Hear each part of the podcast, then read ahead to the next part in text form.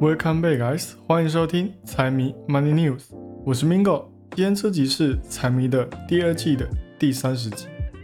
今天一开始呢，先来跟大家公告一下这礼拜会出现的大事，除了等等会说到的物价指数 CPI，再来是隔天会公布的零售数据 PPI 之外，接下来就是美国政府有可能会关闭的最后期限了。那这礼拜呢，甚至还有两个老大哥的见面座谈会。听说这一次中国还有意思，想要跟美国握手言和哦。这有可能会成为下礼拜指数走向的重大事件吗？还有就是穆迪在上礼拜五的背刺背后又有什么理由呢？虽然说看三大指数对于这件事情好像没什么好担心的，但是事情既然已经发生了，还是要来讲一下。那因为这也有可能会成为黑天鹅来临的征兆，所以我们必须要告诉大家：诶，穆迪这件事情到底发生什么事情？它又需要担心吗？那也当然，这个黑天鹅在短期之内看来是来不了了哦，因为。美国在 CPI 数据跟日本央行的相继助攻之下，台美股也都以跳空跳涨做收了。那这背后发生什么事情？是乐观的情绪又再次回来了吗？好，那我们就废话不多说，直接开始今天的节目。在这个礼拜一，想必大家都有同样的想法。因为礼拜五目的对于美国的信用评级展望从稳定下调到负面情况，虽然说表面上还是保有对于美国的三 A 评级，但是谁也想不到穆迪下一次什么时候会再次的出手，所以市场也都在担心礼拜一一开盘美国就要暴跌，但是就现在来看，市场并没有太大的反响。礼拜一开盘小跌之后就开始回涨，最后呢只小幅下跌，可能也是因为前面已经有惠誉的前车之鉴，而且在当时股神巴菲特跟马斯克也都不当一回事。只是当然我们还是要聊一下这其中的情况了，让大家好好的来了解一下。那穆迪之所以会想要降低对于美国的展望。是因为在现在的高利率的环境跟政府无止境的开销之下，如果没有加以管控来减少政府的支出，或者是增加这方面的收入的话，美国的财政赤字就有可能会比其他高评级的国家更容易形成一个定时炸弹。相信如果明年的财政部继续选择要增发国债，提高债务威胁的话，那时候的评级就有可能会再次下调了。而且穆迪还说，如果没有直接下调评级，是因为美国现在的经济还是意外的很强劲，这也是在侧面表示他们是看好未来的经济的。那如果说除了经济背景之外，还有什么是让穆迪决定下调美国评级的理由？那我认为，那应该就是美国两党之间的关系可能会导致的关门大吉了。在众议院罢免掉上一任议长麦卡锡之后，为了要提早解决拨款协议，在好几轮的投票之后，才又选到了下一任倒霉鬼上任。虽然说听说哦，这一个新上任的强森会相对而言比较强硬一点。稍微有一点鹰派的作风，而且新官上任三把火，他一上任就说要先把预算法案给重新给处理好，也不知道作为共和党的他所推出的法案会不会到最后被民主党给推翻掉。但是我在之前的十七集也有讲到这方面的担忧，有关于政府关门这件事哦。关门期间有七成的概率市场都是上涨的，所以关门好还是关门不好，大家心中应该都有决断了吧？接着顺便再来讲一下今天的美股三大指数大涨的背后到底发生了什么事？美股、台股都借着这一波机会大涨并且跳空开高了一天。那指数能有那么大的反应，应该就会知道影响市场的因素不止一个吧？没有错，的确不止一件事情。我也挑了其中两个比较有可能会影响到美股涨势的原因来讲。那第一个就是带动台美股大涨的 CPI 物价指数。这一次的 CPI 数据可以算是让市场，包括联准会都稍微放心下来的因素之一。我大概来讲一下这一次的数据表现，跟上个月相比之下是没有任何增长的。注意哦，是没有任何增长的。虽然说跟去年的同期相比，还是增长百分之三点二，核心 CPI 也是还在增长百分之四的位阶。但是好就好在没有继续增长，也是降低了联准会想要继续加息的可能性。那也因为这样，乐观情绪就一下子涌向市场，推高股指。就连十二月跟一月不加息的概率都变成几乎百分之百了。那十月之所以会跟九月有所差异，其中最大的变化就是油价下跌的关系。当然还有房价下跌跟租金下降，也让 CPI 没有上涨的机会。第三季的火热，第四季的降温，就有点像是现在的季节转换，都是经济转变的一个现象。那市场在短线上可能还是比较安全的，这一两周市场的趋势基本上就会是目前现在的乐观向上的形态，但是还是要注意一下，现在的市场基本面是没有什么转变，该怎么上去就会怎么下来。现在的是因为加息结束的预期加深，国债值利率下跌又利好股票上涨。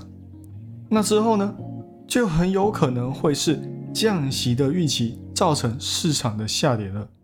那为什么降息反而会让市场下跌呢？因为降息是去刺激经济的。那为何要去刺刺激经济？因为经济不好。那现在加息结束，又是因为经济自行回正、缓和下跌，所以不需要太激进的政策去管控通胀。只要公司的营收开得好，估值就也会跟着上去。所以只要市场开始往回踩了，降息的出现，那就是利空了，企业的估值也就会往下了，股价呢也就理所当然会开始往下跌喽。那这也是因为不同的工具在不同的时间点所展现出来的影响都是不同的。在疫情刚出现的二零二零年。降息前的就一塌糊涂了，也造就了降息之后的高速刺激，营收也从亏转成盈，股价才会真正往上涨嘛。那现在就不一样了，企业并没有想象中的艰难，甚至高利率的存在完全没有什么影响，因为他们现在都是以砍成本跟减少融资，还有商业活动为前提。先去库存，再求订单，先求稳，之后再提高获利。所以加息的结束反而是超级乐观的消息。再加上 CPI 开得低，让大家看到通膨没有那个机会可以回归，国债的收益率下跌也拉高了市场对于股市的期待。所以接下来的 PPI 零售数据，联准会各州的主席讲话。还有什么市场的就业变化，都可以暂时的忽略掉，因为现在市场最需要的就是好消息。只要有一件事是好事，那也会拼死的去抓住这一线的生机，并且只要 PPI 零售数据开的不算太差，也不算太好，中规中矩，保持一贯的增长往下跌的作风，那市场一定会继续往上走。因为现在市场最需要什么？他们最需要的就是经济越差，哎，那我们就越看不到通膨往回涨。那通膨不往回涨，是不是就代表说高利率的环境准备要下跌了？哎，现在这个市场是最想要看到，也是最喜欢的见到的情况。那第二个呢，导致市场大涨的因素，就是日本的经济。今年日本央行之所以会一直频繁的说他们要退出宽松政策，是因为他们在以前的宽松政策的身上看到了日本终于依靠宽松政策，在现在的低利率的环境之下，成功提高民众的消费情况。那薪资情况当然也是因为这样而有所改善。那他们呢就想说，哎。把货币政策回归正常，好像也不是不可能喽。所以央行呢，这在先前推行了他们的所谓的 YCC 放宽的政策，打算先慢慢的把利率上限往上调。只是在上一次的利率政策，他们也再一次的表现出哎鸽派的姿态哦，不但没有继续扩大上限，还强调说在这上面的改变跟货币政策正常化。并没有什么关系，而且原本外面谣传央行所做的一切，都是为了要退出短期的负利率，也随着后续因为进口方面的下跌，打破了央行所认为的民众消费跟薪资双双上涨的假象。那为什么进口的下跌会打破这些认知呢？因为进口的增加会让 GDP 往下滑。下跌的话，GDP 则会往上涨，这也就不难理解为什么日本在第二季的时候会有百分之四点八的强劲增长。如果后续再因为中美关系又再度被夹击，那日本的 GDP 肯定会因为他国对于日本的需求降低又重新下降。所以在未来我们可以预料到进出口都会持续下降的背景之下。那现在日本继续鹰派，反而就不是一个很好的选择了。那这对于美股来说，可能就是一个非常好的机会哦。因为日本的超宽松政策，去日本搞投资的，因为利率超低的关系，都会先换日元借日债，去享受日本的宽松政策。同时，日本又是美债的最大买家之一。如果接下来日本能够继续保持他们的鸽派立场，那长期利率就不会上涨。美债呢，还是日本资金去向最大的聚集地了。对于美股来讲，就自然不会成为威胁啦。所以联准会不加息的预期，加上日本继续放鸽的作风，未来利率往上走的概率也就会渐渐放大，美股也才会有那么大的反应。那当然也不是说之后的美股就要一路往上走了，因为经济一旦大幅度的衰退，那这方面的风险肯定又会再次的浮上水面。短线过后，乐观情绪渐退，就要看经济影响了。再来的话，说一下有关波音的消息，他在开除 CEO 之后，终于开始走大运啦。他在杜拜的航空展上面拿下了非常多的订单。其中就有包含中东土豪的航空公司，花了将近五百二十亿美元，一口气买下九十五架波音飞机的壮举。而且在中国方面，近期呢也传出将会在未来解禁对于七三七 MAX 飞机的一切商业活动，还有旗下七七七 X 的飞机认证，也预计会在二零二五年拿到认证。虽然说有很多的好消息出现，股价呢也在一时时间就跳涨百分之四，但是对于波音来讲，订单方面一直以来都不是它最大的问题哦，而是供应端。所以等到这一波的利好消息过去之后，进场做波段的股价拉涨之后，还是抽身出场会比较好哦。接下来，英伟达在这礼拜宣布推出他们最新的 AI GPU 晶片。H 一百的进化版，H 两百，目前对于英伟达来讲，H 一百还是他们的订单支柱哦。那 H 两百呢？除了除了可以缓解市场的需求，还可以增加 H 一百的曝光度。现在根据英伟达传出来的性能，H 两百至少在算力上面还可以比一百快上百分之六十不止。那预计呢会在明年的第二季正式公布。虽然说现在就可以开始下订单，订单的好坏也是他们作为 AI 推手的象征。所以下礼拜我们还是要密切的关注一下他们在财报上面的表现，有没有在 H 两百出现更好的迹象。最后的话，就来说一下 Unity 这一次第三季的财报啦。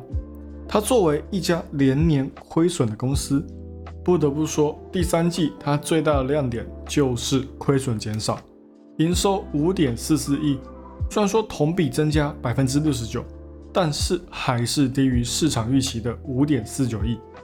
而且对于 Unity 来讲，他们那里并没有所谓的每股盈利，只有每股亏损。他这一季开出零点三二的好成绩，比预期的亏损零点四九还要来得好。只是前阵子 Unity，哎，大家也都知道，不知道他们抽了什么风啊？Unity Runtime Fee 的推行，因为公司近年来都赚不到钱的关系，这一个通行费的推行，就相当于是把捞钱的想法放在开发商跟玩家身上了。而且在这个通行费的方案面前，在游戏《战地风云》上面，我们甚至还看到推出换弹夹收一美元的方案，简直是离谱到一个夸张了。那除此之外呢？他们还传出有内线炒股的嫌疑，在事情发生之前，都有公司内部的高层先行出售自家的股票，完全就像是早就知道事情会怎么走，才事先离场嘛。那现在来看，Unity Runtime Fee。这个通行费呢，简直就是一场灾难。开发商跟玩家的强力谴责之下，才施行两个礼拜，Unity 就急忙下架政策了，并且把 CEO 推上火坑之后，才让 CEO 的离职作为这一场的灾难结束的句号。但是就在 Unity 被延上之后，Unity Create 负责人 Mark 又宣布他们所谓的新的政策。并且他们也向广大的用户群来做声道歉。首先就是免费方案还是有，只是比 Runtime Fee 推出之前还要更加利好开发的玩家。本来收入资格上限是十万美元，现在则是提高到二十万美，就代表说免费仔可以使用免费的 Personal 方案来得更久，而且未来收入高于一百万美的游戏才需要支付 Runtime Fee。那如果是在新方案提出之前就已经发布的游戏，或者是正在进行的专案，并不会囊括到这一个新方案之中。那看得出来，在延上之后，Unity 是稍微收敛一点了。接下来就看用户要不要买单了。其实也能理解为什么会有用户有那么大的反对声浪，特别是从免费转向付费，往往更容易激起。用户的反弹以及他们的不信任，毕竟原本免费的服务突然需要支付费用，总会引来一定程度上面的反弹嘛。只是如果不收费，用免费满本的又一大堆，公司的利润始终无法提高，对于公司来讲也是非常的为难哦。那这一季 Unity 并没有提供第四季的 guidance，理由是需要进行更方面的全面评估，而且。还要在未来进行裁员跟减少办公室的大小，并且也会针对旗下的业务去减少不必要的供应以及花费。那股价会反弹，我觉得不完全是因为财报的关系哦，因为财报开的其实并不差，只是呃本来就烂到有剩而已哦，所以已经算是很好了。但是多半还是因为公司的这些全方面的评估跟裁员的措施，让股东被看到了一线希望。虽然说我还是要说一下，这里空头回补的可能性还是比较高的，加上今年前瞻估值是二二到二八，这个反弹更像是在守住这一个价位区间了。之后呢，还是要看公司整治的如何，不然进场还是有可能会被割的。好了，以上就是今天的财经大小事，财迷 Money News 陪你阅览国际财经，让你不再对财经感到陌生。让财经与你没有距离。喜欢我节目的朋友们，帮我多多推荐给你的亲朋好友。记得 follow and share，一定要给它按下去。还有，不要忘了财迷也有 IG 跟 Facebook，请大家多多帮财迷捧场积累哦。那就这样喽，我是 Mingo，我们下期再见，拜拜。